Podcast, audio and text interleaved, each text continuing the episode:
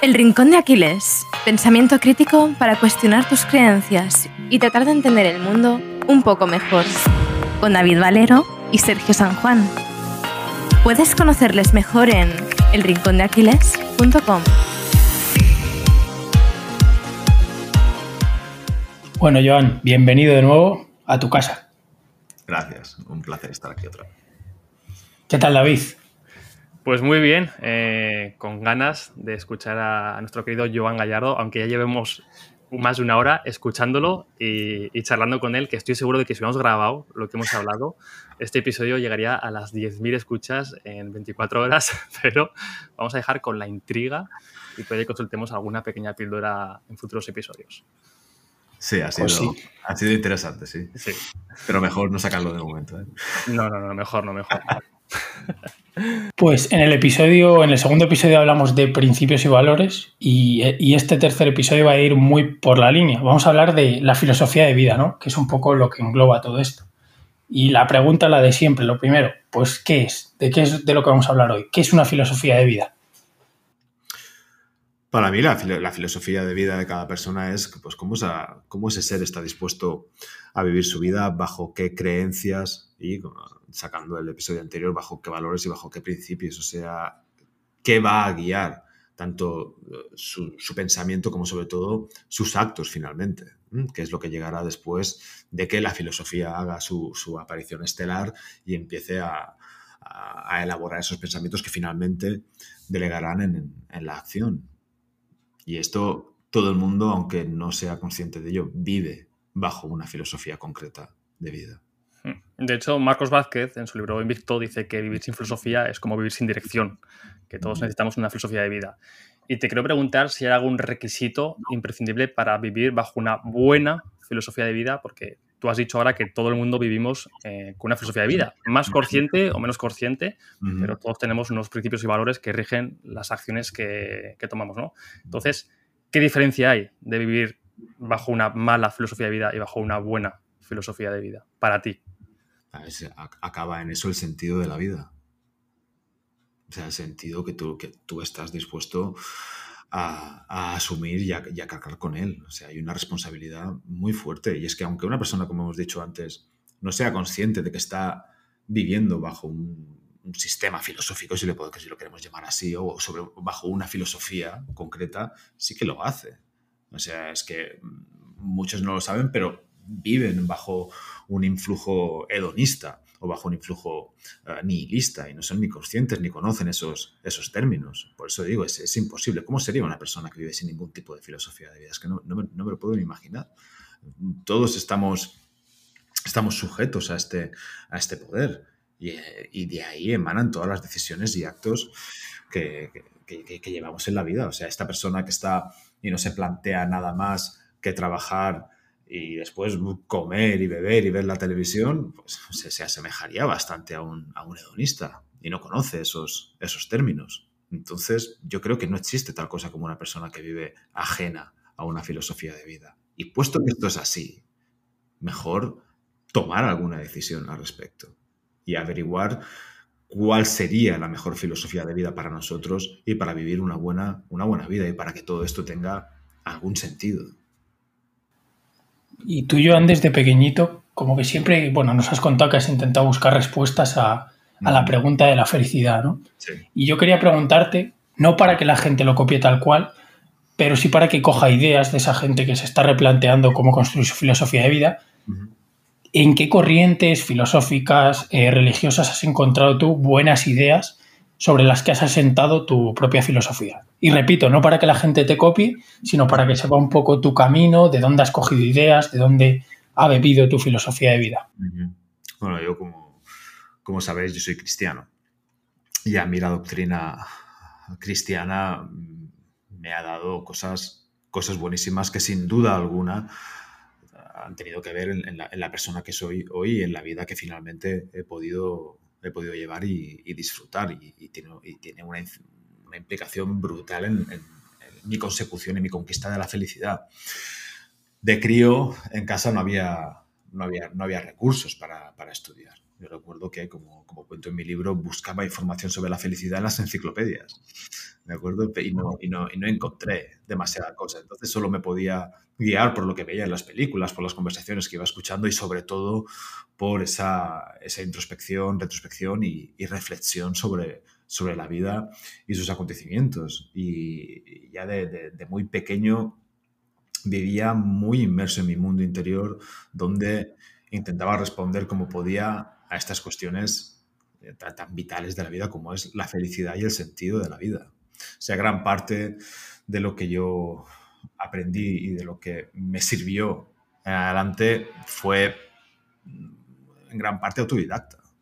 Fue de, de, de, esas filosofadas de crío mirando las nubes y preguntando qué demonios es esto, qué, qué hago aquí, cómo se supone que tengo que vivir, cómo se supone que tengo que, que funcionar en este mundo y ya de, de, niño me atreví a hacerme preguntas muy grandes, que al principio me provocaban una ansiedad bastante, bastante elevada porque sabía que no tenía herramientas para responderlas, pero que sabía que cuanto más las trabajara, pues quizá más, más cerca de resolverlas estaría.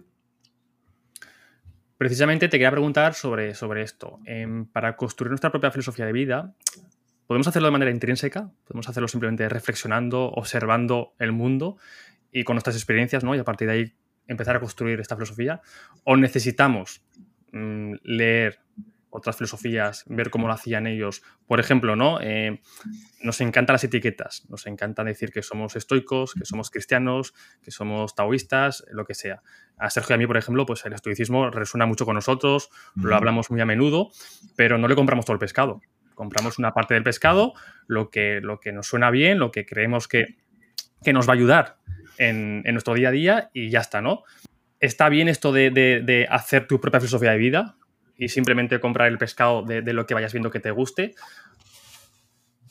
Yo creo que mucha gente se va a sorprender con, por, por, mi respuesta, porque todo el mundo que me sigue sabe que soy un lector muy intenso. Me, me habré leído en mi vida más de 1500 libros sin, sin, sin problema, pero yo sí creo que se puede hacer sin, sin la lectura. Ahora bien, que es muy interesante estudiar y ver qué diferentes formas de acercamiento a, a, la felicidad o al sentido de la vida había, por supuestísimo que sí. De hecho, para mí, yo la primera vez que leí Ética Nicómaco fue, fue una especie de, de, de, de descanso, ¿no? Porque vi a una mente infinitamente superior a la mía eh, dejar muy a las claras las respuestas a todas esas preguntas que yo me había hecho y que muchas de ellas ya había respuesto, respondido, perdón, pero él lo había hecho de una forma mejor, más clara y se me hacía todo como más evidente y era un poquito como encontrar a, a tu padre, caray.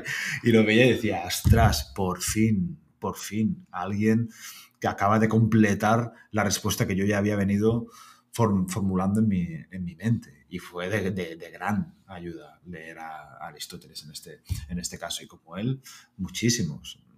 Hay que, hay que ser muy humilde siempre y tener muy claro que quizá no tenemos todas las herramientas pero de ahí ya que sea imprescindible tener todas esas lecturas y comprenderlas, que no, que no, que no todas son sencillas, como bien sabéis, pues hay, hay, un mundo. Porque, y sí que creo que una persona bien haría en empezar por su cuenta. Es como cuando alguien me pregunta sobre libros para empezar a meditar.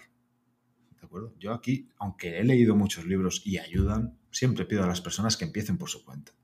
Oye, empieza a meditar ¿vale? Empieza a sentir ciertas cosas, empieza a generar esas preguntas e intenta resolverlas. Después, a partir de ahí, sí que estamos en un buen punto para empezar a estudiar.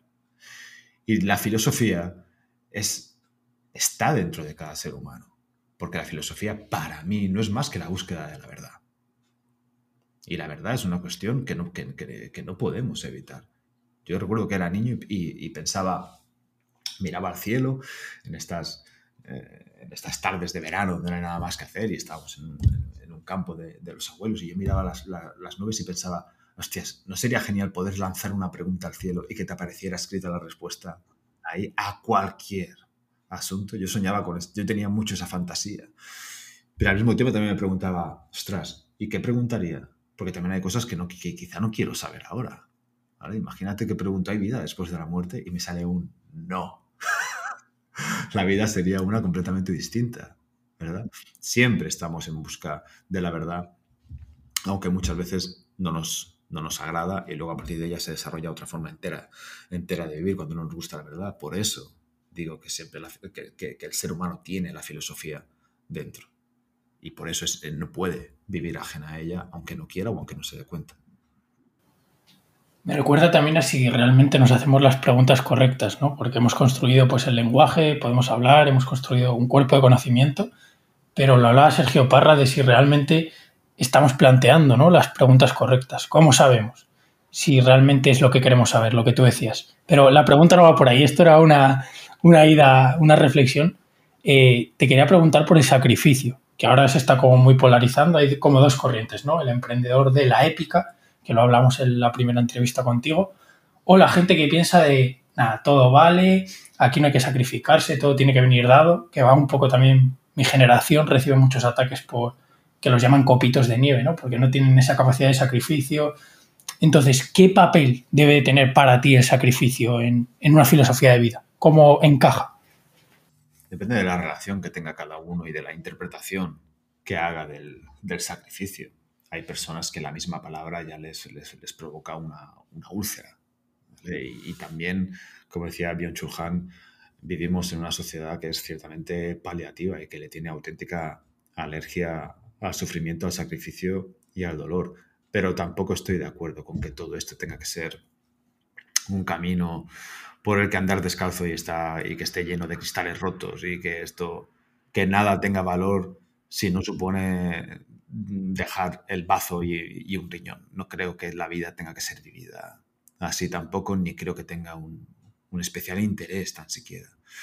Ni una cosa ni la otra. Aquí tiene que haber un término medio y además también es que depende de cada contexto. Si una persona puede conseguir algo que desea con un sacrificio mínimo, ¿qué sentido tiene dar tres vueltas y, buscar un sacrificio mayor? ¿Por qué? Porque te da vergüenza después de haberlo conseguido sin tanto esfuerzo, porque no vas a poder contar esa historia y cargarla de épica y recibir más aplausos. No le veo, no le veo mucho sentido a eso.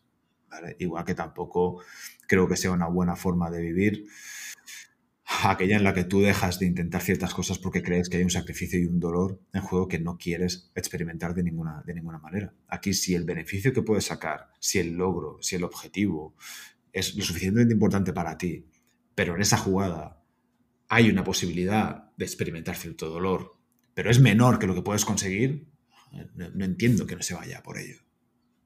No lo comprendo. Me recuerda, David, que quiero hacer un inciso que me he acordado justo de lo que hablaste tú del ROI que hablas con tus hijos, Joan. Esa pregunta de, oye, ¿te merece la pena esa inversión, ese sacrificio que vas a hacer por lo que vas a recibir? Sí, no. A lo mejor puedes hacerlo de otra forma que tenga más ROI. Entonces, ¿para qué te vas a...? Que justo me había acordado. Es que tema, la, la cuestión y la ecuación del ROI en casa la tenemos muy a la orden del día y también la del peor escenario posible y el mejor escenario posible. A mí si el mejor escenario posible, siempre que sea real, realista, es mejor que el peor, no comprendo que no se vaya por ello. Yo, por ejemplo, cuando escribí el libro, ¿vale? ¿Cuál era el peor escenario posible? imagina que escribo, que escribo el libro y a la gente no le gusta y me empiezan a rajar de arriba abajo, me destripan en redes sociales y tal. Bueno, ese sería el peor escenario posible, ¿verdad? Y el mejor que sea un, que sea un, éxito que ayude a muchísimas personas y que carajo, y que además gane, gane un montón de dinero y notoriedad ostras, es que el mejor escenario posible es muchísimo mejor que el peor. Para mí, ¿eh? también. Que a mí un poco, que, me importa poco lo que, lo que opinen los haters y, esto. A mí ese peor escenario posible me parecería muy fácil de llevar. Entonces, sin ningún problema, voy y voy a por la escritura del libro. A mí me gustaría, Joan, hacer, hacer un, quedarnos un poquito un rato más aquí en la parte del sacrificio, porque alguna vez lo hemos comentado Sergio y yo, y es que es un tema muy interesante Em, con Jaime Rodríguez Santiago, además, le, hicimos una pregunta parecida y nos dijo que al final, pues él, no juzgaba, ¿no? Si una persona viendo Netflix cuatro horas al día, seis horas al día, ocho horas al día, es feliz, ¿quiénes somos nosotros para decirle que esa no es la forma adecuada de vivir la vida? Y yo, cada vez más, eh, sobre todo en redes sociales, em, me estoy impregnando de esta esencia de que pues eh, se demoniza ver Netflix, se demoniza estar en redes sociales, se demoniza jugar a videojuegos, se demoniza estar con los amigos echando unas cervezas. Parece que todo tiene que ser mm, espinas, sangre, dolor, sacrificio, trabajo, eh, seguidores en Twitter y etcétera, etcétera, ¿no? ya no es el punto medio. O sea, que el punto medio, obviamente, eh, lo entiendo, pero es el punto de si una persona viene a Netflix ocho horas al día, por, exagerar y polarizar los ejemplos, ¿vale? Em, es feliz y es feliz de verdad y ahí encuentra la felicidad en, esa tarea o en, otras eh, parecidas. ¿Quiénes somos nosotros o quién es la sociedad para decirle que esa no es la forma correcta de vivir una buena vida o de ser feliz? Porque lo estamos haciendo, creo, sin darnos cuenta. Porque es que tenemos una manía brutal en intentar crear un patrón igual para todo el mundo y pasar, y pasar a todo el mundo por el mismo filtro y tenemos otra manía brutal para, para hacer y crear clases para cualquier cosa. ¿Entiendes?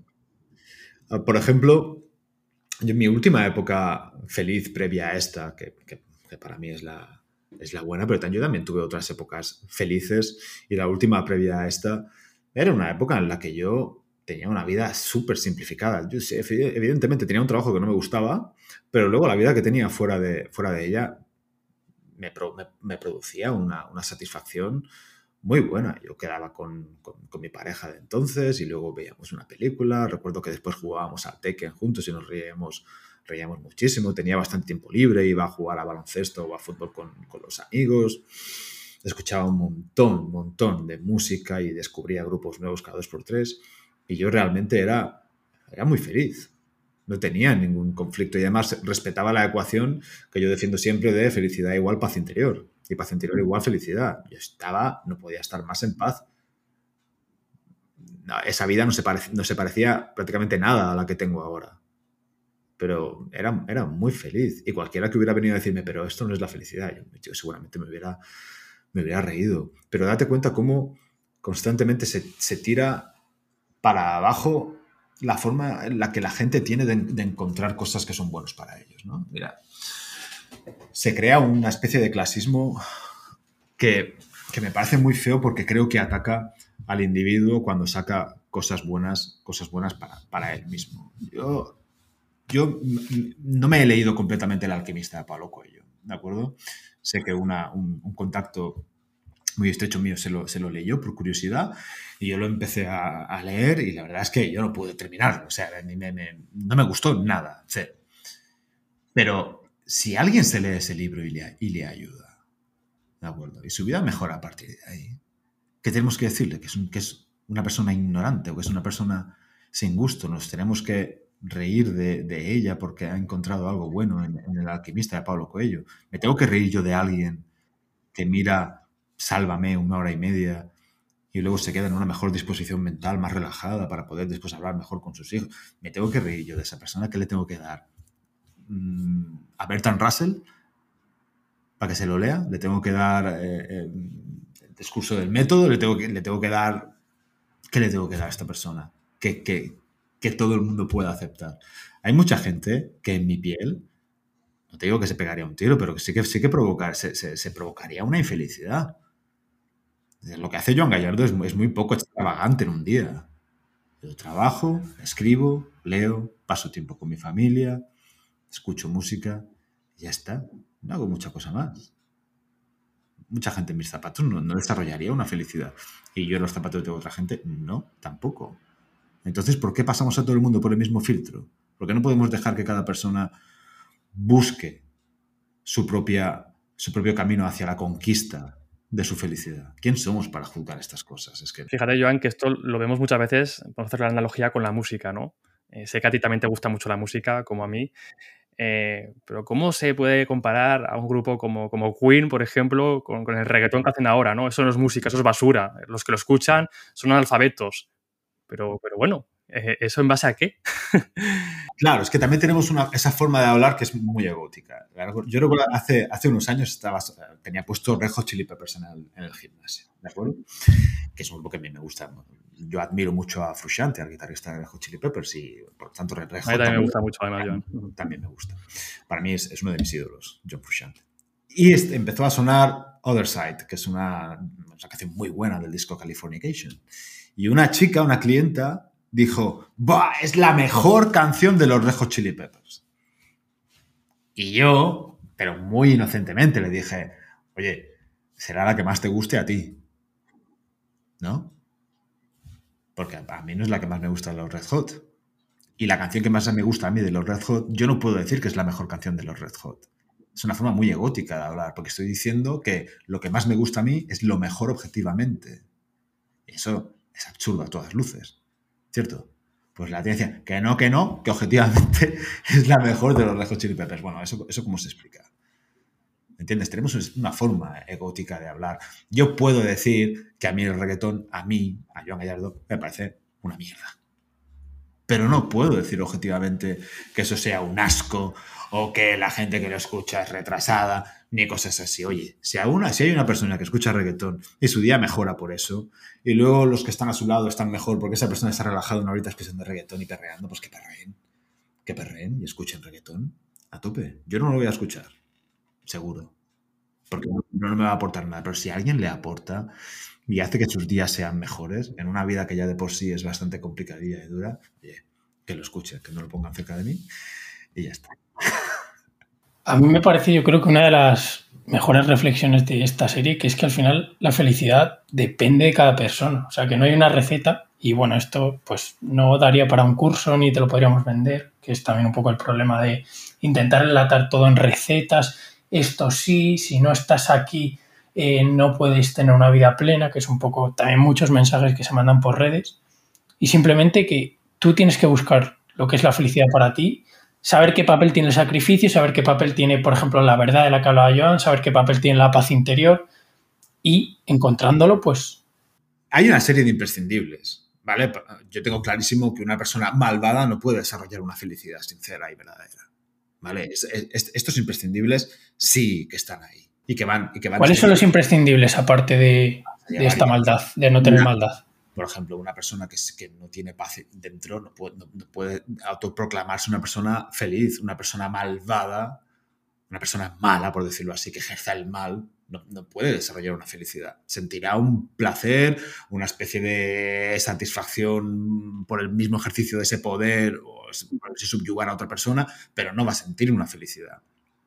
Hay varias de este tipo. Alguien que, por ejemplo, tiene muchos problemas de dinero, alguien que no tiene cubiertas sus necesidades básicas, pues le va a costar muchísimo desarrollar una felicidad. Alguien que no, que, no, tiene un techo, alguien que vive en la puñetera calle. La típica frase, el dinero no da la felicidad, pero la falta de dinero sí que puede dar la infelicidad. Sí, yo lo digo siempre, el dinero no da la felicidad, pero elimina el estar pensando en eso todo el tiempo y, y ese es un sitio en el que yo he estado mucho tiempo y yo no era feliz cuando tenía problemas de dinero. Como la salud, ¿no? Por ejemplo. Por supuesto, Schopenhauer decía que nueve de cada diez partes de la felicidad dependen del estado de salud. ¿Vale? a lo mejor es, una. Es generalizar, no decir 9 de 10. No hay nada matemático que, que aporte eso, pero da una buena idea de lo que es. Entonces, estos imprescindibles están ahí. Pero yo conozco gente que es muy feliz que no viven una vida como la que vivo yo, ni la han vivido previamente. Entonces, sería absurdo y sería falsa la premisa que dice que todos deberíamos hacer una serie de cosas iguales para conseguir esa felicidad que sí que es la misma. Y no, es, no, no, no tiene ningún sentido decir que esto es así. Porque asumiríamos que todo aquel que no vive como yo no es feliz. Y que para, para ser feliz hay que vivir como yo. lo cual es falso a todas luces. Y creo que es un pensamiento muy repetido, ¿no? O sea, desde aquí podríamos invitar a todo aquel que nos esté escuchando que reflexione cuando juzga a, su familia, a sus amigos, a la gente que ve por la calle, de esta gente no sabe vivir, esta gente no, no es feliz porque no hacen lo que hago yo. Y yo tengo la verdad absoluta de cómo ser feliz. Y la música que escucho yo es la mejor. Y las series que veo yo son las mejores. Y, y los proyectos, mis proyectos son los mejores. Y la forma de hacer las cosas como las hago yo son las mejores. Eh, no funciona así, no funciona así. y menos yo creo además que... Dale, dale, John. No, digo, y menos en cuestiones subjetivas y que tienen que ver con, el arte en este caso. Yo, a mí, mis películas favoritas, muchos se, tirarían por una ventana si las tuvieran que ver enteras. O dirían, madre mía, ¿qué demonios es esto? O la música que yo escucho, puedo escuchar, seguramente no le guste a la mayoría de personas que pudiéramos encontrar por la calle. Pero eso no me hace especial, ¿eh? Ni muchísimo menos, como mucha gente se piensa. Al fin y al cabo, otra vez, el famoso problema de la autoimportancia y de, ese egotismo, pues se esparce sobre demasiadas cuestiones y ecuaciones. Y yo creo, os lanzo la pregunta, eh, que yo creo que todo el mundo piensa, o casi todo el mundo, que está haciendo las cosas lo mejor posible. O muchas veces sin pensarlo, tú piensas que como lo haces tú, lo que decía David, esa tendencia de pensar que sí, que realmente lo estás haciendo lo mejor y que el mundo no está mejor a veces, incluso llega ese pensamiento del mundo no está mejor porque no todo el mundo hace lo mismo que yo. Y ese egotismo que decía Joan, yo creo que hay como esa tendencia y es muy fácil caer en ella, ¿eh? a nivel de que a mí yo creo que me pasa a veces de, oye, me gusta esto y en mi cabeza no encaja algo que no me, nunca podría gustarme a mí o creo que nunca podría gustarme. Y eso lo extrapolo al resto. De, ah, como a mí esto no me encaja o no le veo lo atractivo, como que lo desprecio y generalizo. No sé cómo veis esta tendencia. Es, es evidente. Además, haces asociaciones que no tienen por qué ser de, ciertas maneras, ¿no? Ahora es, se, se, asocia este tipo de música con un menor eh, nivel intelectual, etcétera, etcétera, pero ¿de verdad me dirás que no hay nadie con un alto nivel intelectual que le guste esta música? Pues seguro que sí. Seguro que sí. Cuando yo era chaval, se decía esto mismo de los que escuchábamos heavy metal, por ejemplo. Y lo que escuchábamos también rap y hip hop éramos poco menos que carne de cañón que íbamos a ir atracando a las o que, no, o que no se duchaban los heavies, ¿no? Y a mí me suena que algunos sí que se duchaba incluso, Sí, sí, sí. El pelo mantén de los, de los heavies, ¿no? Unos guapísimos, sedosos, una, una, una maravilla.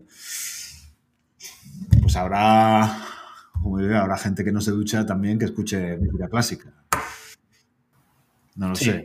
y también, por ejemplo, en la época de Sócrates lo decían de los libros, ¿no? De, va, esta juventud leyendo, ahora con las maquinitas o con, lo, con internet, va, todo el día con las pantallas. Y es como eso, esa, esa, esa necesidad un poco, ¿no? De, de juzgar a los demás y decir, no, esto como yo no lo hago o no lo contemplo, está mal.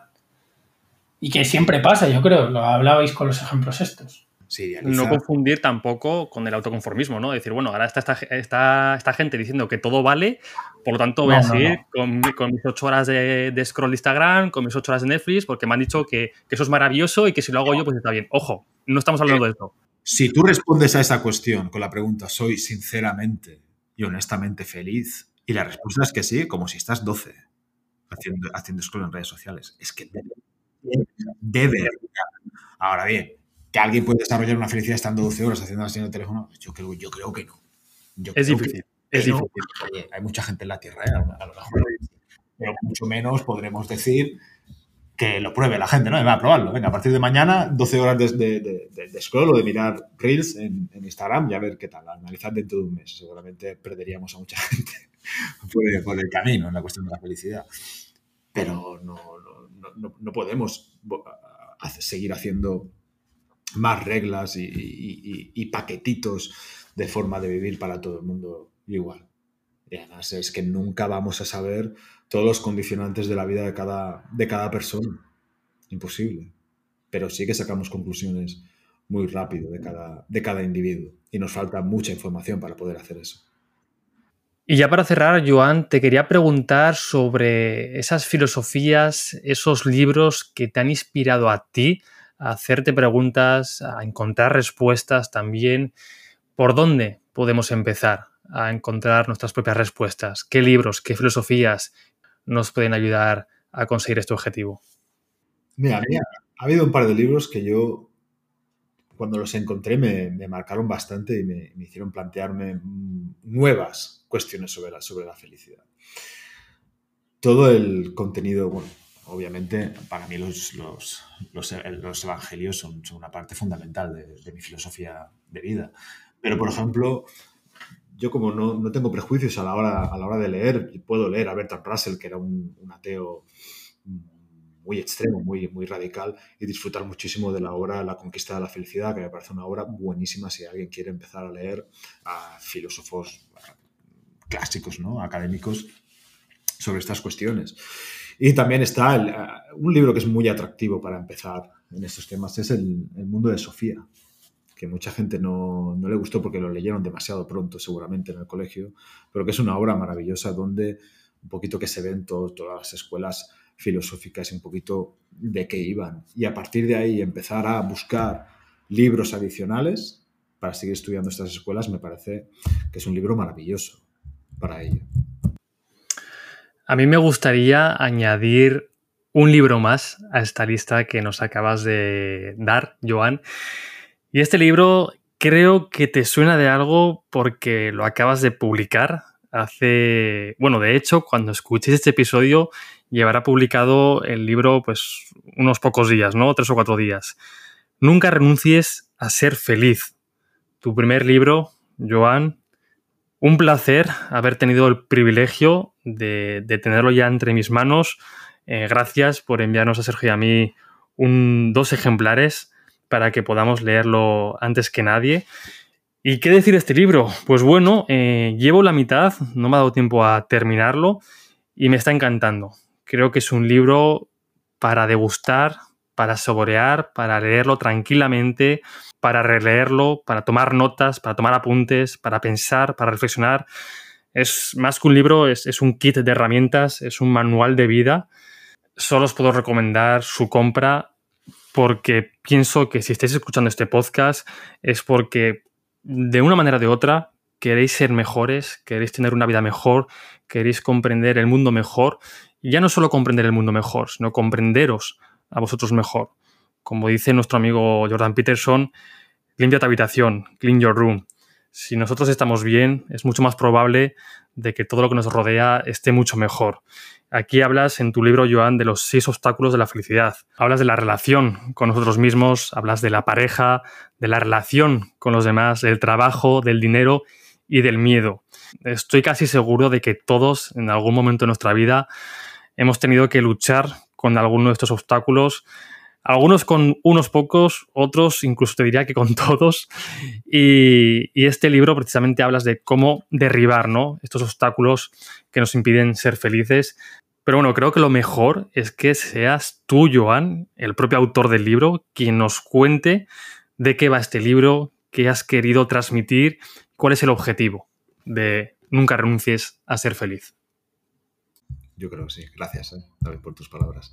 Yo cuando escribí el, libro lo hice como si fuese el único libro que yo tuviese la posibilidad de escribir en mi vida.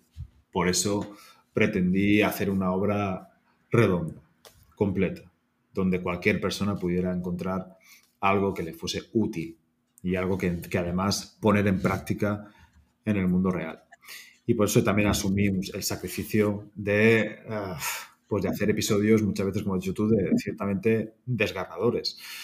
Porque cuando, cuando, una, cuando la verdad lleva mucho tiempo dentro sin salir a la luz, esa verdad se, tendrá que hacer sitio casi a bocados y seguramente acabará desgarrando algún, algún trozo de carne y un par de venas por el camino. Es inevitable. Cuanto más tiempo se esconde la verdad, más duele cuando, cuando sale. Pero es un dolor absolutamente sanador.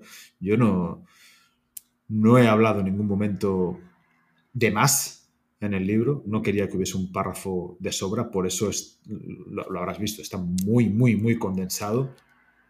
Y, también quería que estuviera escrito de una forma que se, entendiera, sin renunciar a la profundidad de los términos y sin renunciar al objetivo que tenía el libro, que era el de ayudar y el de traer la máxima cantidad de verdad posible o, en este caso, la máxima cantidad de verdad que yo he reconocido a lo largo mi vida y que conforma mi propia filosofía.